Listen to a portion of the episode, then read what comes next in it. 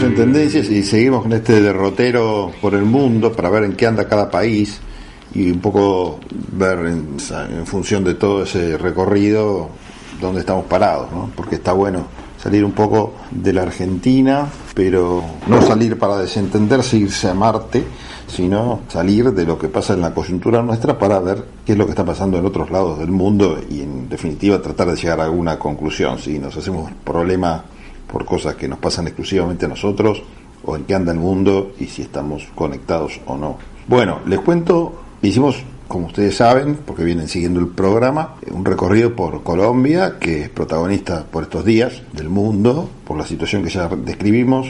Fuimos a Estados Unidos, hablamos de China, obviamente, no podíamos dejar de hablar de Rusia y ahora nos metemos en Alemania, porque ya cuando hablamos de Rusia comentábamos la posición alemana con respecto, por ejemplo, a los temas que pasaban en Rusia, y en general Alemania como que defiende sus intereses puntuales en cada caso, entonces no tiene una forma de actuar puntual, sino en función de sus conveniencias, lo cual no está ni bien ni mal, solamente es una descripción la que estamos haciendo. Bueno, y en Alemania la última noticia que me parece importante mencionar es que el Tribunal Constitucional de Alemania desestimó las apelaciones de emergencia contra la decisión del gobierno de imponer toques de queda nocturno en áreas con altas infecciones de COVID-19, ya que algunas regiones están considerando una relajación de las restricciones de bloqueo. Alemania, recordemos que aprobó en, en abril, al final de abril, una ley que le otorgó al gobierno de la canciller Angela Merkel más poderes para combatir una tercera ola del coronavirus. Imagínense si acá hubiera pedido superpoderes Alberto Fernández, ¿no? El escándalo que se hubiera armado. Allá no pasó nada, va, sí pasó, obviamente, pero eh, claro, ustedes me dirán, bueno, son un poco más confiables los muchachos alemanes que los compañeros nuestros. En fin, bueno, vamos a quedarnos en Alemania sin emitir demasiado juicio sobre esto. La cuestión es que hay toques de queda entre las 10 y las 5 de la mañana, 10 de la noche y 5 de la mañana, en regiones con altas tasas de infección. Y el Tribunal Constitucional dijo en su fallo que el rechazo de las apelaciones de emergencia no significaba que el toque de queda estuviera en línea con la ley básica de Alemania y agregó que los jueces examinarían más de cerca el tema durante la audiencia principal. Merkel elaboró las reglas más estrictas después de que algunos de los 16 estados federales de Alemania se negaran a imponer medidas duras a pesar de un aumento en los casos.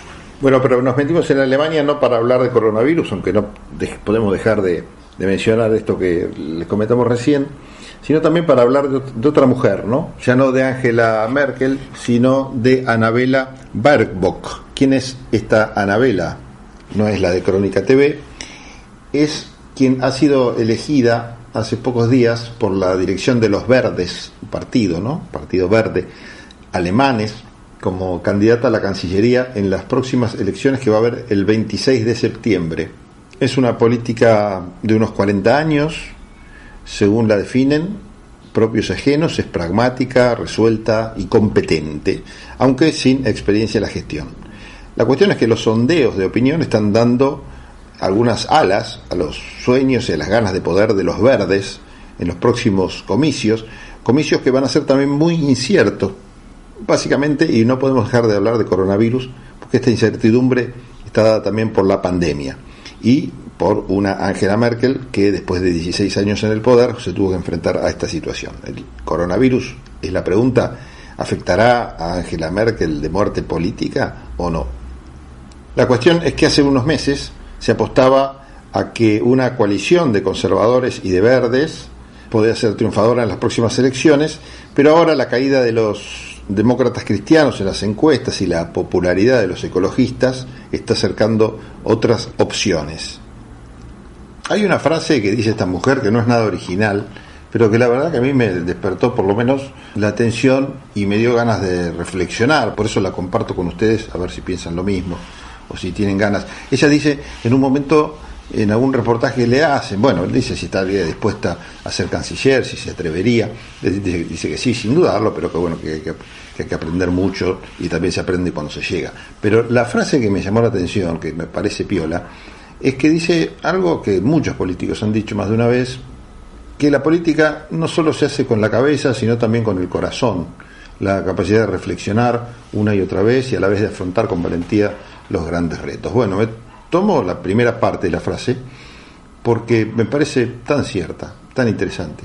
Y quizás frente a la brutalidad con la que muchas veces se expresan ciertos periodistas, uno lamenta, por lo menos en, en, Argentina, que no haya del otro lado una dirigencia política que quizás con la misma vehemencia haga razonamientos un poco más profundos, más serios y despojado quizás del odio y la, y, la tendencia que le dan los periodistas. Porque los periodistas pueden darse ese lujo. Los dirigentes políticos tendrían que estar como en otra sintonía, ¿no? A pesar de que ello les quite fuerza.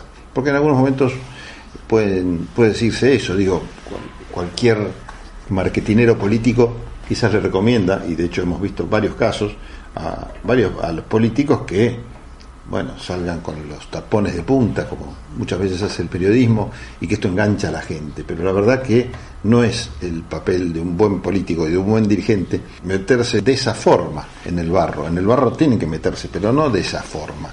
Esa forma tiene que estar reservada a otro grupo de gente que no tiene tanta responsabilidad como si tienen los dirigentes políticos. Y ojo que esto no es quitarle responsabilidad también a los a los periodistas o a quienes están en los medios de comunicación, porque son una gota que orada la, piedra del conocimiento, una veces y termina dejando agujeros por los cuales se van las mejores ideas. Pero el mejor blindaje a ese goteo contaminado me parece que es justamente una clase dirigente que exprese otra cosa o que exprese más o menos lo mismo desde de otra forma y en este caso las formas son importantes ¿no? en política decía un amigo mío hay que ser y parecer y tiene que ver con esto con dar el ejemplo con actuar o por lo menos transmitir las ideas de forma mesurada, lo cual no quiere decir dejar de lado las convicciones o dejar de lado las intenciones, sino asumir el rol que realmente corresponde a un dirigente, a un buen gobernante. Habría que echar mano, y lo vamos a hacer en algún programa, al Manual del Buen Gobernante, un librito muy simpático y muy interesante de Daniel Larriqueta, que podría combinarse con alguna lectura también de, Príncipe de Maquiavelo, ¿no? no quiero de ninguna manera ponerlos en el mismo nivel eh, a ambos libros, pero son dos manuales muy interesantes para ver cómo se debe encarar la política. Uno, por supuesto, un clásico y, otro, un libro no tan conocido, pero muy recomendable.